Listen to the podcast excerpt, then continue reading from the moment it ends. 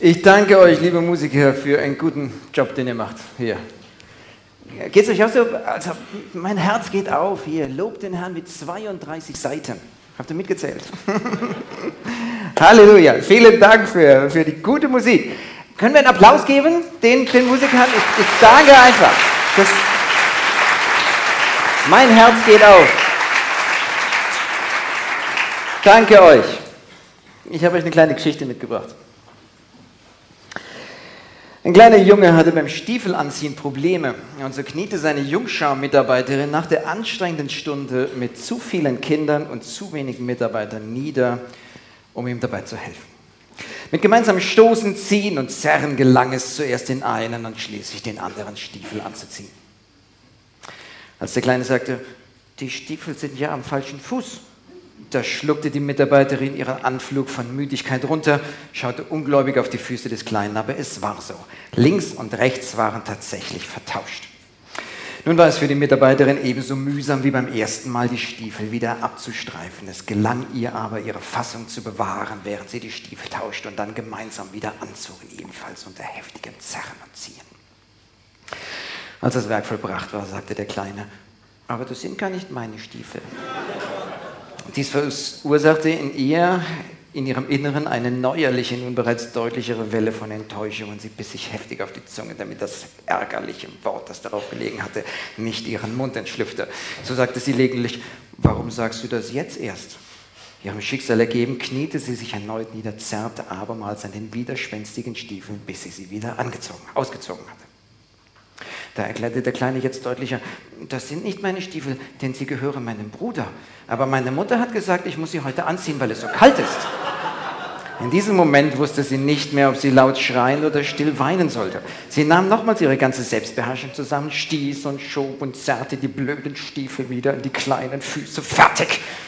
Und dann sagte sie zu dem Jungen erleichtert, okay, und wo sind deine Handschuhe? Und darauf sagte er, ich habe sie vorne in die Stiefel gesteckt.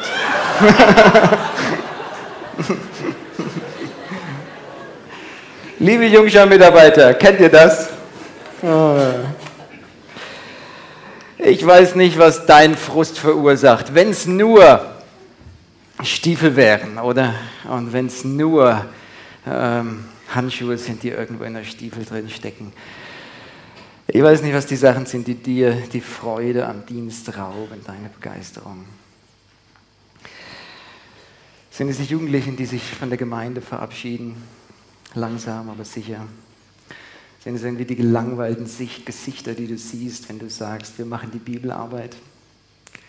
Kennst du das, wie, wie das ist, wenn, wenn du sagst, lass uns die Bibel aufschlagen und ein Stöhnen geht durch die Reihen? Ist es das, wenn du Geschwister zu Hause begegnest und auf einmal das Doppelleben entdeckst, in dem sie leben.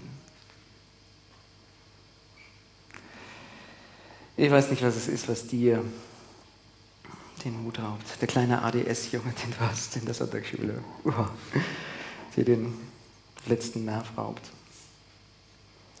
Was raubt dir die Freude? Weißt du, ich bin, ich bin im ältesten Team bei uns in Heidelberg mittlerweile. Ich bin rausgewachsen aus der Jugendarbeit und jetzt, jetzt bin ich im ältesten Team bei uns in Heidelberg.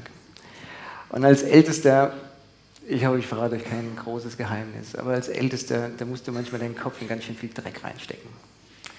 Du erlebst die Geschwister nicht unbedingt von der nettesten Seite. Manchmal, manchmal schon. Manchmal sitzen mein Freund und ich im Auto, wenn wir nach Hause fahren. Und dann habe ich immer gesagt, Du, der Paulus, der sagt mal, wer ein Ältestenamt anstrebt, er strebt ein schönes Amt. Was war nochmal das Schöne? Kennt ihr so Situationen, wo ihr euch überlegt, ähm, begeistert mitarbeiten, wo ist die Begeisterung geblieben? Kennt ihr das, dass die Begeisterung irgendwie so rausfließt, wie aus irgendeinem Milcheimer, der unten offen ist und ähm, die Begeisterung weg ist? Kennt ihr Kraftlosigkeit, dass ihr in den Jugendkreis fahrt und denkt, Herr, heute Abend habe ich gar nichts zu geben, ich bin selbst so leer. Und jetzt soll ich eine Bibelarbeit halten und ähm, ich bräuchte eigentlich selbst jemanden, der mich mal füllt. Okay? Und wie soll ich was weitergeben? Ich kenne das aus meinem Leben. Und ich kenne das aus Gesprächen mit vielen Mitarbeitern, dieses Gefühl der Kraftlosigkeit. Und mir ist aufgefallen, dass es in der Bibel ein interessantes Bild gibt, was genau diese Kraftlosigkeit von Mitarbeitern ausdrückt. Und dieses Bild, was die Bibel gebraucht für Kraftlosigkeit, das ist Durst. Ja? Ähm, dass die Bibel sagt, wer Durst hat. Kennt ihr das? Durst? Ja, ich meine, unsere Eltern haben uns immer gesagt, du musst viel trinken, gell? Ja, zwei bis drei Liter, ja, jetzt, der werden gleich die, die ähm, Wasserflaschen rausgeholt. Heute habe ich gelesen, wenn man Ebola hat, muss man zehn Liter trinken. Ja, danke, danke. Also ich habe es nicht, aber ihr sollt viel trinken. Aber so richtig Durst. Wisst ihr, die Bibel ist ein, ein Buch in einem heißen Kontext geschrieben. Und in der Bibel ist es immer gerade andersrum. Ja? Wenn wir von Sonnenschein lesen, dann denken wir, das ist schön. In der Bibel ist es meistens eher was Negatives. Und wenn wir Regen hören, dann ist es für uns was Böses. In der Bibel ist es meistens was Positives. Ja? Durst, das war die Realität in Israel. Die kannten das richtig, dass sie irgendwie unterwegs waren und die Zunge klebte am Gaumen. Ich habe dieses eine Fahrradtour gemacht, ich habe meine Wasserflasche vergessen. Und ich bin in den Odenwald hochgefahren und es war furchtbar. Und ich bin irgendwie rum und habe einen Bach gesucht und es war keiner da. Ja. Und, so. und irgendwann bin ich in so ein Gasthaus rein und ich habe den Wasserhahn leer getrunken. Ich habe echt ein schlechtes Gewissen gehabt. Ja. Und wieder gleich haben sie kein Wasser mehr im Wasserhahn. Weil ich, kennt ihr Durst? So, so richtig? Ich glaube, die Bibel gebraucht diesen Ausdruck Durst für das, was wir kennen als Kraftlosigkeit. Und ich bin über einen Vers gestolpert in der Vorbereitung. Da lädt Jesus die Durstigen ein. Lesen wir gemeinsam Johannes 7, Vers 37 bis 39. Johannes 7, Vers 37 bis 39. An dem letzten großen Tag des Festes aber stand Jesus und rief und sprach, wenn jemand dürstet, so komme er zu mir und trinke. Wer an mich glaubt, wie die Schrift gesagt hat, seinem Leib werden Ströme lebendigen Wassers fließen. Dies aber sagte er von dem Geist, den die empfangen sollten, die an ihn glaubten. Denn noch war der Geist nicht da, weil Jesus noch nicht verherrlicht worden war. Wir sind hier auch im Herbst ähm, auf diesem Fest, was hier erwähnt wird. Das war das Laubhüttenfest. Das war eines der drei großen Wallfahrtsfeste, was die Israeliten feierten. Aus dem ganzen Land kamen die Israeliten zusammen nach Jerusalem und sie lebten in so kleinen Hütten aus Ästen und, und Laub. Und deswegen dieses Laubhüttenfest. Und dieses ganze Fest war geprägt von dem Zurückblicken auf die Wüstenwanderung. Und ganz viel, in ganz vielen Situationen haben sie sich an diese Wüstenwanderung vor damals vielen, auch Hunderten von Jahren schon, ähm, wie Gott das Volk geführt hatte. Und einer der Höhepunkte von diesem Fest war die sogenannte Wasserzeremonie. Wir finden die nicht in der Bibel, diese Wasserzeremonie, aber wir finden sie bei ganz vielen antiken ähm, Historikern, zum Beispiel Josephus erzählt auch von dieser Wasserzeremonie. Und zwar war das wahrscheinlich so, relativ sicher, dass der hohe Priester an diesem letzten großen Tag eine Prozession durch Jerusalem gemacht hatte. Und er hatte so ein goldenes Gefäß dabei, so eine goldene Schüssel. Und dann sind sie vom Tempel zum Teich Siloa gegangen. Und dann stand er da vor dem Teich Siloa. Und dann haben sie Jesaja 12 rezitiert. Mit Freuden werdet ihr Wasser schöpfen aus den Quellen des Heils. Und dann haben sie diesen goldenes Gefäß gefüllt mit Wasser. Und und dann hat der hohe Priester dieses Gefäß mit Wasser getragen und alle sind hinterher. Und es war heiß. Und die Leute hatten Durst. Und da war das Gefäß mit Wasser. Und dann sind sie durch, durch Jerusalem wieder zurück bis zum Tempel, am Tempelvorplatz. Und da stand dann der hohe Priester still und hat die Geschichte vorgelesen, wie das Wasser aus dem Felsen kam.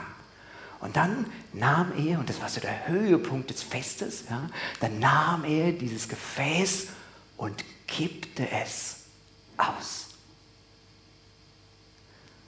Könnt ihr euch vorstellen, wie ihr euch gefühlt habt an einem heißen Tag?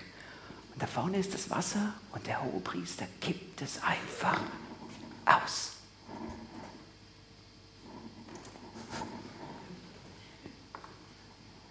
Und mitten an diesem Höhepunkt, was, was ganz ja, ganz spannend war und alle haben fast eine Gänsehaut gekriegt, so, so soll man sagen, liturgisch, meditativ war es an dieser Stelle. Ja. Und während alle so eine Gänsehaut hatten, auf einmal, wenn jemand Durst hat, am letzten Tag, am Höhepunkt des Festes, stand Jesus und rief. Und an der Stelle heißt es extra, und er rief laut. Jesus war gar nicht so brav, wie wir immer denken. Gell? Wir denken immer, Jesus war so ein guter Sonntagsschüler. Ja? Der hat immer alles gemacht, was er ihm gesagt hat. An der Stelle macht Jesus irgendwie den ganzen Gottesdienst kaputt. Hier, ja? Ich meine, ich bin froh, dass er es nicht bei uns in der ersten Stunde gemacht hat. Ja? Aber wenn jemand Durst hat, da, da steht, und es war wahrscheinlich genau das Gefühl, was die Leute hatten. Ich habe Durst. Jawohl. Wenn jemand Durst hat, dann komme er zu mir. Und, und er ruft es so rein. Ja, es ist, ist schon interessant, oder? Und Jesus sagt, wisst ihr, wenn ihr Durst habt, dann bleibt hier nicht stehen und guckt, wie das Wasser irgendwie ausgegossen wird, sondern wenn ihr Durst habt, dann kommt zu mir. Und er redet weiter und trinke. Und wer an mich glaubt, wie die Schrift gesagt hat, aus seinem Leib werden Ströme lebendigen Wassers fließen. Ist interessant, oder? Jesus, ähm, Jesus ruft hier die Leute zu sich. Die Israeliten in der damaligen Zeit, die waren ganz arg beschäftigt mit der Vergangenheit. Und sie haben ganz viel darüber nachgedacht, wie Gott vor vielen hundert Jahren sie geführt hat aus diesem Land, Ägypten, hin in das Land, wo sie jetzt waren. Und sie waren beschäftigt damit zu denken an das tausendjährige Friedensreich des Messias. Ja, Jesaja 12. Und genau dazwischen, da waren sie. Ich habe ein Zitat gelesen von einem Juden, der in der damaligen Zeit gesagt hat, wir sind ein Volk, wir sind zu beschäftigt mit dem Denken nach gestern und dem Sehnen nach morgen, sodass wir es verlernt haben, für heute zu leben. Das ist interessant, oder? Jesus sagt hier, wisst ihr, wenn ihr nicht nach hinten gucken wollt, was Gott vor vielen hundert Jahren getan hat, und wenn ihr nicht warten wollt auf, auf ihn, ich bin hier. Und wer jetzt Durst hat, der kommt jetzt zu mir.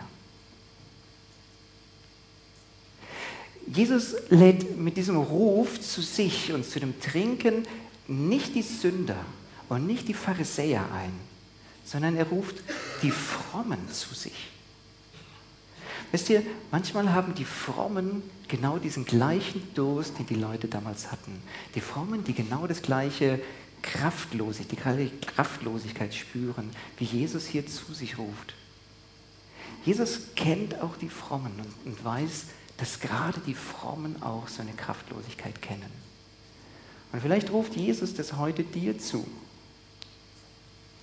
Vielleicht ruft er dir zu, wer Durst hat, der komme zu mir und trinke.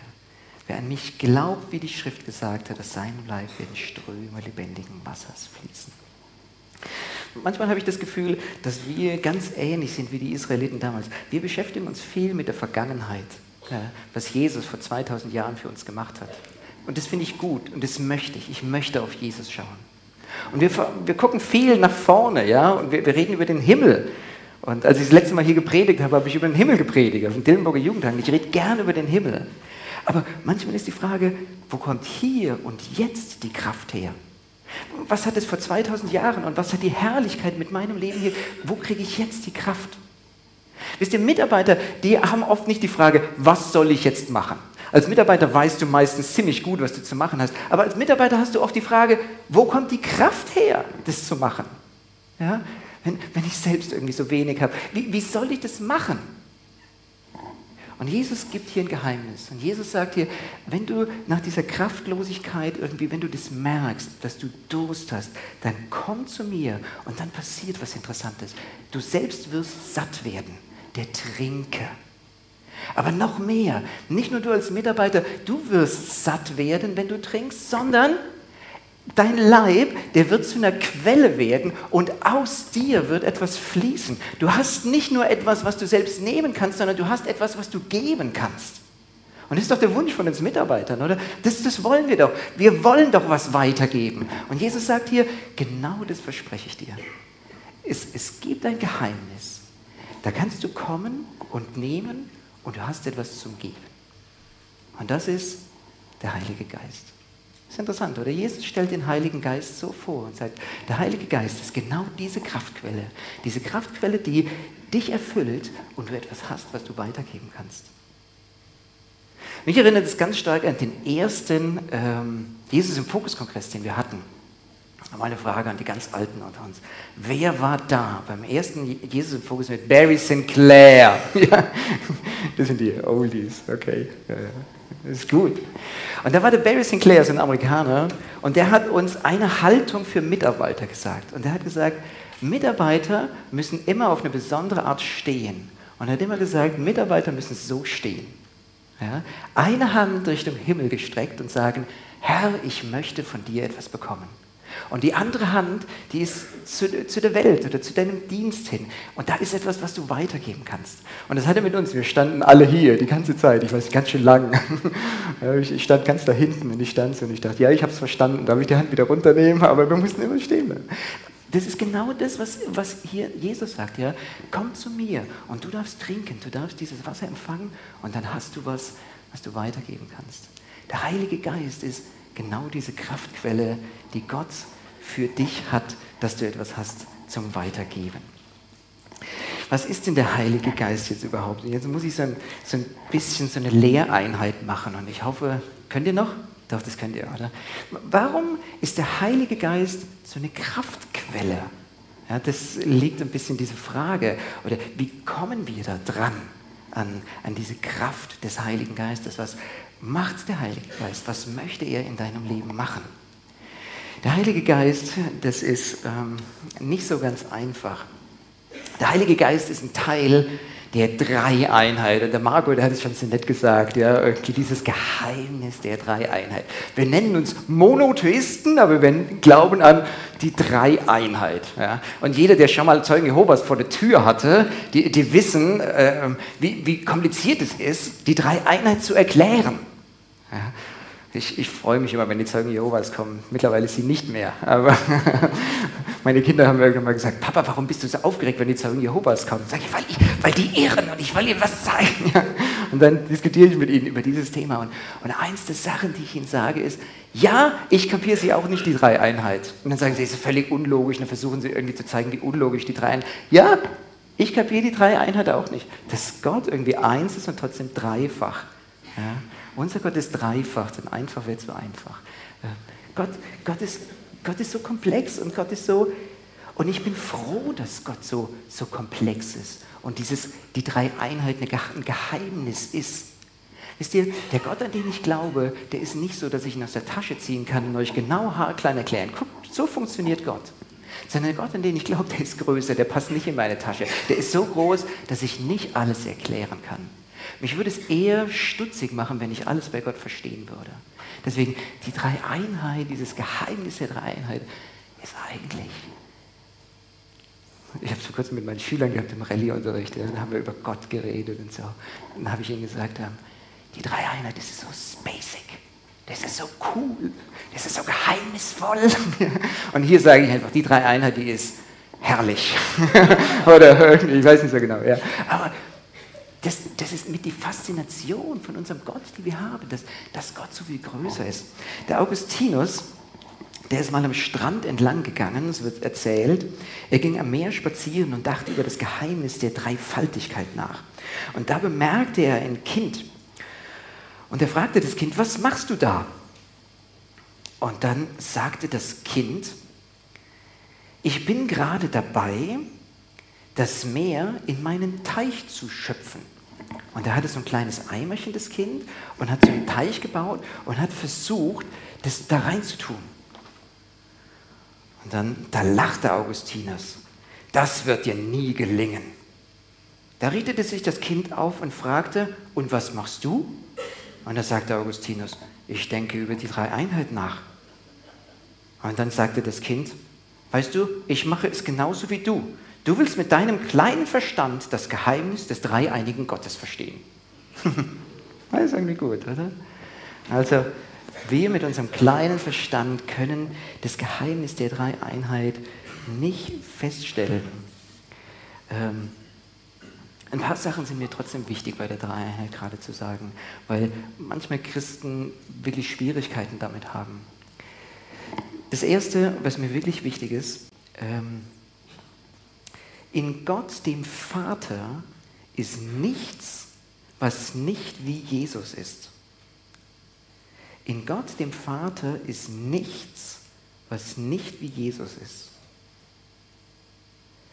Wisst ihr, manchmal haben wir so das Gefühl, Gott, der Vater, ist so ganz anders als Jesus. Und Jesus ist uns so nah und so lieb. Und der Vater, der Schöpfer, der ist so weit weg. Wisst ihr, Jesus sagt, dass ich und der Vater sind eins. Und wenn du Schwierigkeiten mit deinem Gottesbild hast, wie Gott ist, dann guck dir Jesus an. Wenn du wissen willst, wie Gott denkt über Kinder, die sterben, dann schau dir Jesus an, wie er den Jüngling verneint. Wie sein Herz bewegt ist, als er diese Mutter sieht, die ihren Sohn beerdigen muss. So denkt Gott über die Welt. Und im Heiligen Geist ist nichts, was nicht wie Jesus ist. Der Heilige Geist ist der Geist Jesu. Und wenn du Fragen hast, wie ist der Heilige Geist, dann schau dir Jesus an. Es ist der Geist von Jesus. Und wenn du wissen möchtest, wie der Heilige Geist mit dir umgeht, dann schau dir an, wie Jesus mit seinen Jüngern umgegangen ist. Und du lernst ganz viel, wie der Heilige Geist mit dir umgehen möchte. Versteht ihr? Ähm, ich betone gerade die Einheit. Die drei sind eins. Die haben das gleiche Wesen. Manchmal haben Christen Angst vor dem Schöpfergott oder vor dem Heiligen Geist, weil es nicht so nah ist. Im Heiligen Geist und dem Vater ist nichts, was nicht ist wie Jesus. Es ist nicht schön, dass wir irgendwie so das festhalten können, dass der Heilige Geist das Gleiche ist. Mir hat folgendes Bild gut gefallen. Ähm, wenn du dir Gottes Geschichte mit der Menschheit anguckst, dann ist es wie ein Theaterstück in drei Akten. Der erste Akt, das ist das Alte Testament. Und die Hauptperson im Alten Testament ist der Schöpfergott. Und dieser Schöpfergott oder der Bündnisgott, der ähm, steht so ein bisschen außerhalb. Und er beauftragt manchmal Leute, ja? Und er selbst greift so ganz ab und zu mal ein. Wenn er eingreift, dann ist es meistens oh, ja, Sinnflut und Sodom und Gomorra und manche Sachen, die wir irgendwie ganz schwierig finden. Ja? Aber es ist der Schwerpunkt ganz stark auf dem Vater im Alten Testament oder auf dem Schöpfergott, auf dem Bündnisgott. Dann kommt die Evangelien, das ist der zweite Akt. Und in den Evangelien, wer ist die Hauptperson? Natürlich Jesus. Ja? Und Jesus wird gezeigt und, und, Jesus wird entfaltet. Viermal wird die Geschichte von Jesus einfach, dass wir es wirklich kapieren. Habt ihr das nach dem ersten Mal kapiert, wie Jesus ist? Nein, also das zweite. Ja? Und das dritte Mal, habt ihr es immer noch nicht verstanden? Okay, dann schieben wir Johannes noch hinterher. Ja? Drei. Es ist irgendwie so wichtig, dass wir verstehen, wie Jesus ist, dass wir die Evangelien vierfach haben. Jesus ist äh, die Hauptperson in den Evangelien, ganz deutlich. Aber es gibt ein Problem in den Evangelien. Das Problem ist, dass Jesus nie nach Deutschland gekommen ist. oder dass Jesus ähm, nie nach China oder irgendwo anders hingekommen ist. Jesus hat sich begrenzt. Jesus war in Israel. Und Israel war wirklich nicht unbedingt der Nabel der Welt und nicht unbedingt besonders groß. Israel war so groß wie Hessen und das bedeutet nicht viel. okay? Und da, da hat Jesus gelebt und hat nicht mehr Raum gehabt. Und wie lange hat er gelebt? Ja, okay, 33 Jahre, aber wie lange hat er gewirkt? Drei Jahre hat er gewirkt. Und davor, die Leute haben kaum was mitgekriegt von Jesus. Und danach, die haben Jesus auch nicht mehr getroffen. Das ist auch irgendwie, ja, Jesus war sehr beschränkt. Und deswegen kommt der dritte Akt. Und der dritte Akt ist der Heilige Geist. Und was macht der Heilige Geist? Der Heilige Geist nimmt Besitz von ganz vielen Menschen. Und jetzt hat nicht Jesus einen Leib, geboren von einer Jungfrau Maria, sondern auf einmal hat Jesus ganz viele Leiber. Ja, der Leib ist die Gemeinde, so wird es gesagt. Jeder einzelne Gläubige ist, hat in sich einen Teil Gottes. Und so kann Gott auf die ganze Welt kommen. Der Heilige Geist ist in uns und wir können überall hingehen, da wo ja, Jesus nicht war. Gott möchte in dich kommen. Wir sind sozusagen Gottes Tempel, der Tempel des Heiligen Geistes. Und in uns ist Gott. Und durch den Heiligen Geist kommt jetzt Gott an, an Ecken auf dieser Welt, wo er sonst nie hinkommen würde. Wisst ihr, manchmal fragen wir, Gott, warum ist so wenig Hoffnung in dieser Welt? Hast du nicht irgendwie Anliegen, dass Hoffnung in diese Welt kommt? Weißt du, was Gott sagt? Doch, ich habe ein Anliegen, dass Hoffnung in diese Welt kommt, aber ich brauche deinen Mund dafür. Weißt du, dass du diese Hoffnung weitergibst. Wer ist jetzt gefordert? Du bist gefordert. Gott, ist es dir nicht ein Anliegen, dass so viel Leid in der Welt ist? Doch, mir ist es ein Anliegen, aber ich brauche deine Hände dafür, dass du gehst.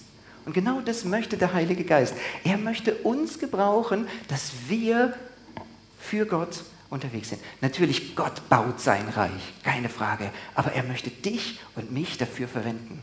Ist das nicht gewaltig? Wir sind sozusagen Gottes ausführendes Organ. Gott lebt in uns. Für mich ist das wirklich ein ganz gewaltiger Gedanke, dass Gott mich gebrauchen möchte, um sein Werk zu tun auf dieser Welt. Wisst ihr, wenn ihr Gemeinde baut und wenn ihr irgendwie Schwierigkeiten habt mit dem einen oder anderen, mit den Sonntagsschulkindern, weißt du, dann darfst du sagen, ich, ich ziehe nicht nur gerade zu einem Jungen einen Schuh an, sondern ich baue hier das Reich Gottes. Wer ein Kind aufnimmt in meinem Namen, der nimmt mich auf. Ja? Du, du baust Reich Gottes, wenn du die Schuhe zum vierten Mal anziehst.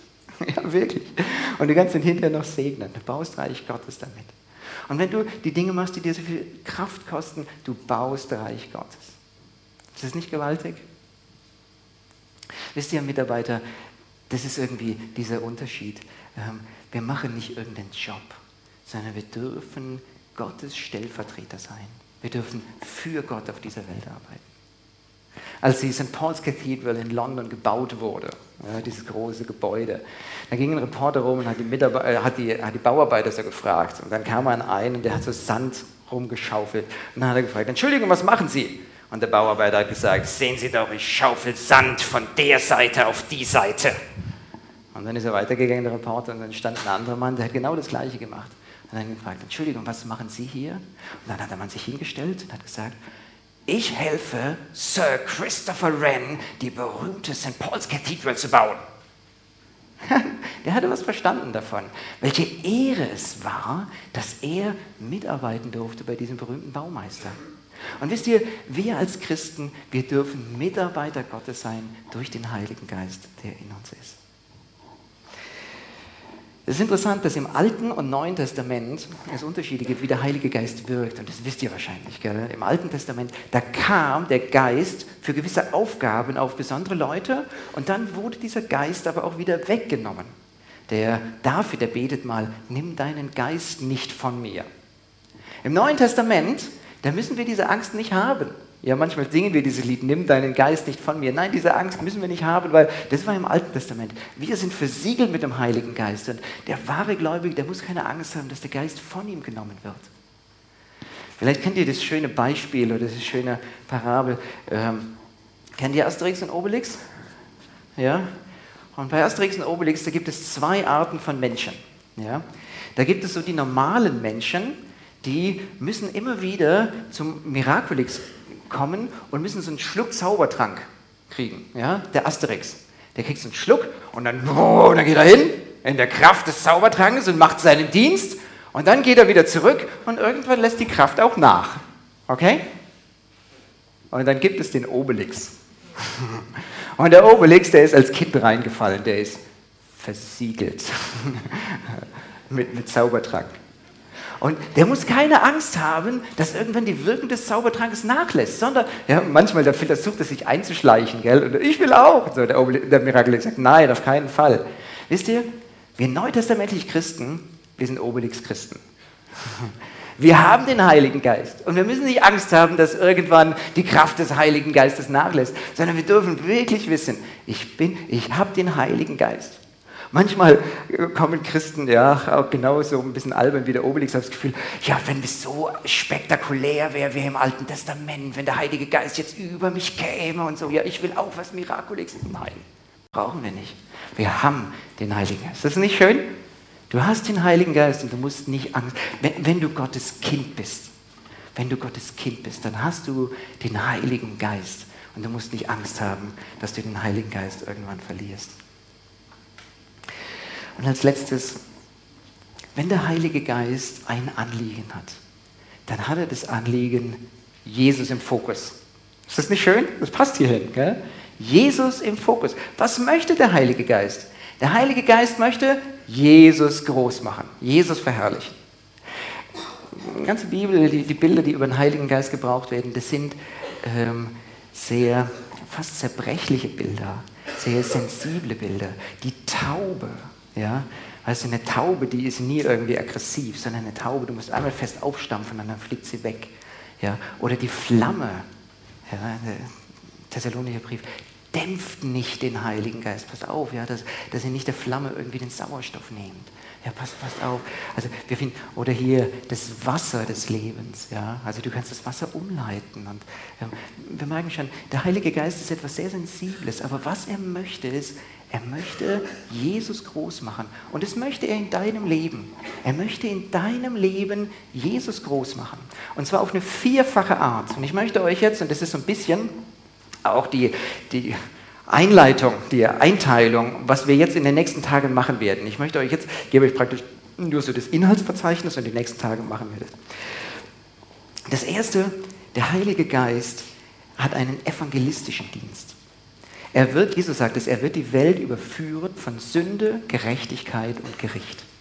Der Heilige Geist hat wirklich das Anliegen, dass die Leute erkennen, Jesus starb für mich. Der Heilige Geist, der nimmt den Sünder an der Hand und, und bringt ihn ans Kreuz und sagt, du, wenn du gerade unter deiner Sünde leidest, guck mal hier, Jesus ist für dich gestorben. Die Liebe des Retters hat triumphiert. Guck mal, Jesus ist für dich gestorben.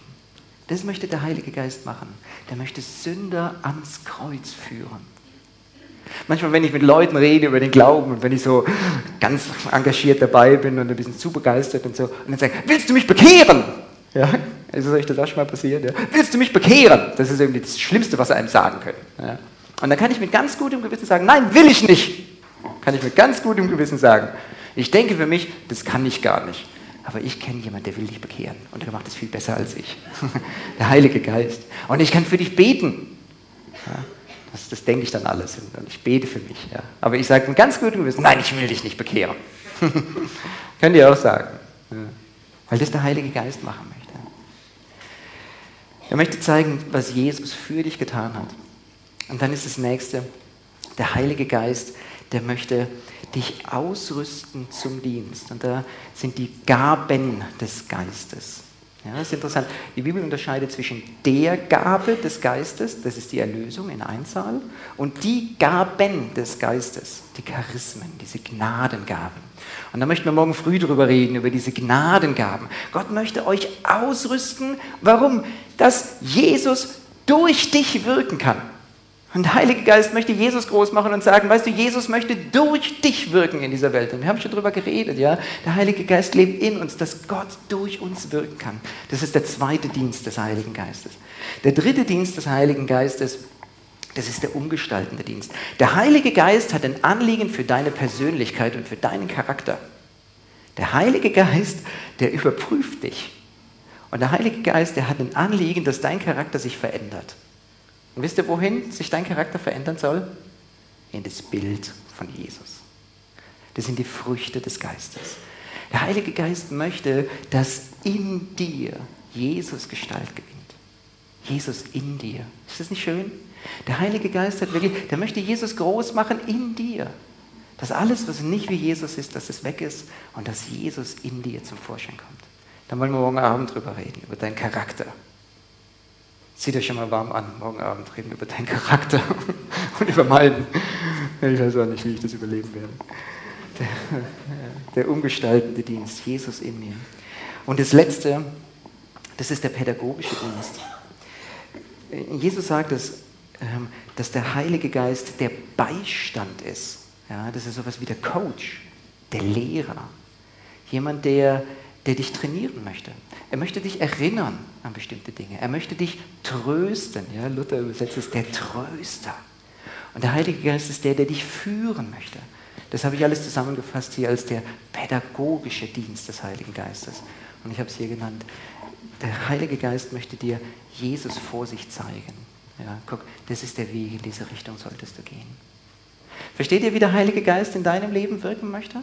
Versteht ihr, wie der Heilige Geist in deinem Leben zu einer Kraftquelle werden kann, dass du weitergehst? Ich freue mich und ich bin sehr gespannt auf, auf die anderen Beiträge und auch ein bisschen ängstlich, weil die Botschaft ist immer größer als der Botschafter. Und ich möchte mit euch zum Abschluss mitnehmen in Apostelgeschichte 1 und damit komme ich zum Ende. Apostelgeschichte 1. Das sind Leute, die zu Jesus gekommen sind, die genau das gemacht haben, was Jesus gesagt hat. Kommt zu mir. Da ist der Petrus, der zu Jesus gekommen ist. Da ist der Matthäus, der zu Jesus gekommen ist. Der Johannes. Da sind sie alle und sie sind bei ihm. Und sie sind 40 Tage mit ihm zusammen. Und über was reden sie in den 40 Tagen? Naja, das Schöne, was sie erlebt haben in den drei Jahren. Ja, und sie reden über das, was sie, was sie so erlebt haben. Und dann Vers 6. Sie nun, als sie zusammengekommen waren, fragten Jesus und sagten, Herr, stellst du in dieser Zeit für Israel das Reich wieder her? Er sprach zu ihnen, es ist nicht eure Sache, Zeiten oder Zeitpunkte zu wissen, dass der Vater in seiner eigenen Vollmacht festgesetzt hat. Aber ihr werdet Kraft empfangen, wenn der Heilige Geist auf euch gekommen ist. Und ihr werdet meine Zeugen sein. Sowohl in Jerusalem als auch in ganz Judäa, in Samaria und bis an das Ende der Erde. Und als er dies gesagt hatte, wurde er vor ihren Blicken emporgehoben und eine Wolke nahm ihn auf vor ihren Augen weg. Und als sie gespannt zum Himmel schauten, wie er auffuhr, siehe, da standen zwei Männer in weißen Kleidern bei ihnen, die auch sprachen, Männer von Galiläa, was steht ihr hier und seht hinauf zum Himmel?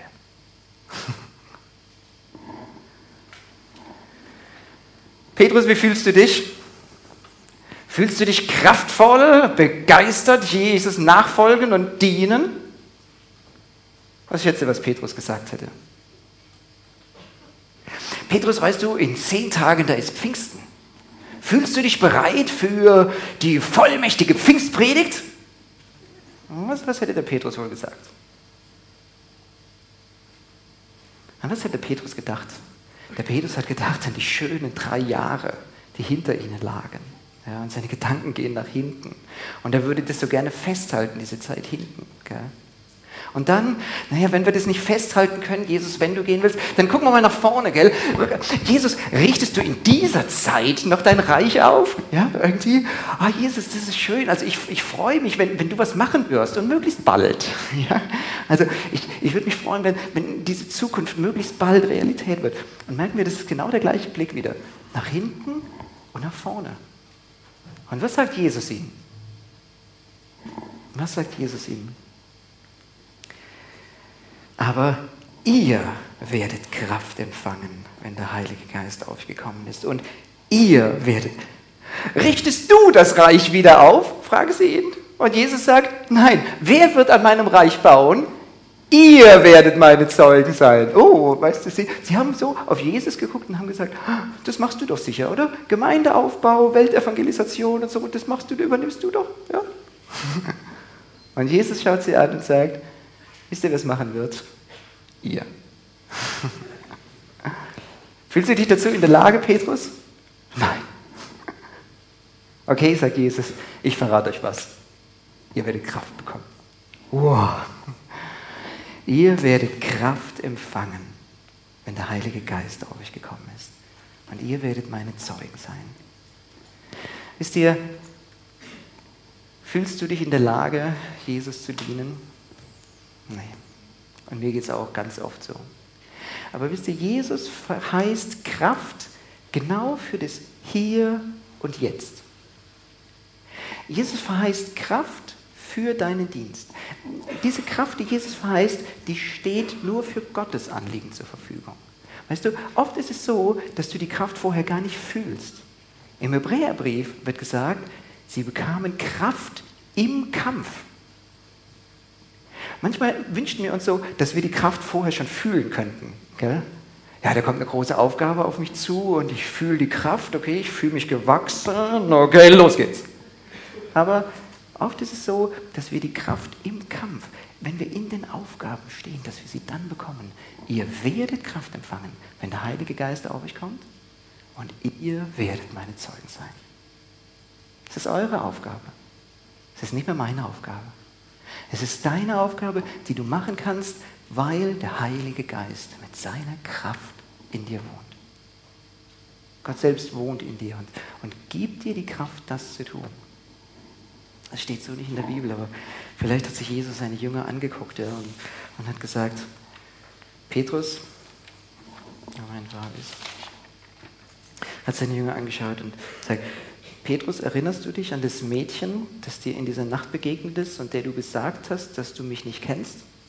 Ich möchte, dass du hingehst und dass du mit diesem Mädchen redest und dass du ihr sagst, ja, du gehörst zu Jesus und es tut dir leid und dass du ihr sagst, der Herr hat mir vergeben. Und du, Johannes, du warst mit unter dem Kreuz und du hast diesen Hauptmann getroffen. Weißt du noch, wie der Hauptmann aussah? Ich möchte, dass du zu diesem Hauptmann hingehst und dass du sagst, ähm, das, was sie damals festgestellt haben, war die Wahrheit. Es war wirklich Gottes Sohn. Aber er ist nicht nur gestorben, sondern er ist auferstanden. Johannes, schaffst du das, dahin zu gehen? Matthäus, du kennst die dunklen Flecken von Jerusalem, da wo sich die Kriminellen aufhalten. Geh mal hin und such den Barnabas. Den Barabbas, Entschuldigung, den Barabbas. Und sag dem Barabbas, dass ich nicht nur einmal für ihn gestorben bin, sondern dass ich zweimal für ihn gestorben bin. Für seine Schuld bin ich gestorben. Und sag ihm, dass er in mir ein neues Leben finden kann. Und du, Thomas, geh du hin und ähm, such die Soldaten, die mich angespuckt haben. Und sage ihm, dass ich für ihre Sünden gestorben bin. Und du, Andreas, ähm, irgendwo hier in Jerusalem läuft ein Soldat rum, der hat mein Kleid an. Meinst du, du findest ihn? Sag ihm, als ich am Kreuz hing, da habe ich für dich gebetet. Vater, vergib ihnen, denn sie wissen nicht, was sie tun. Wo schickt Jesus seine Jünger hin? Ihr werdet meine Zeugen sein in Jerusalem. Hier. Wo, wo fängt es an? Hier. Da, wo ich lebe, da, wo die Menschen mir nah sind und da, wo es mir fast am schwersten fällt. Wo möchte, dass Jesus, wo möchte Jesus, dass du anfängst? Da, wo du jetzt bist. Im Hier und im Jetzt. Und wo gibt dir der Heilige Geist die Kraft für? Für das Hier und für das Jetzt. Was ist dein Jerusalem? Was ist die Sache, die du angehen musst jetzt?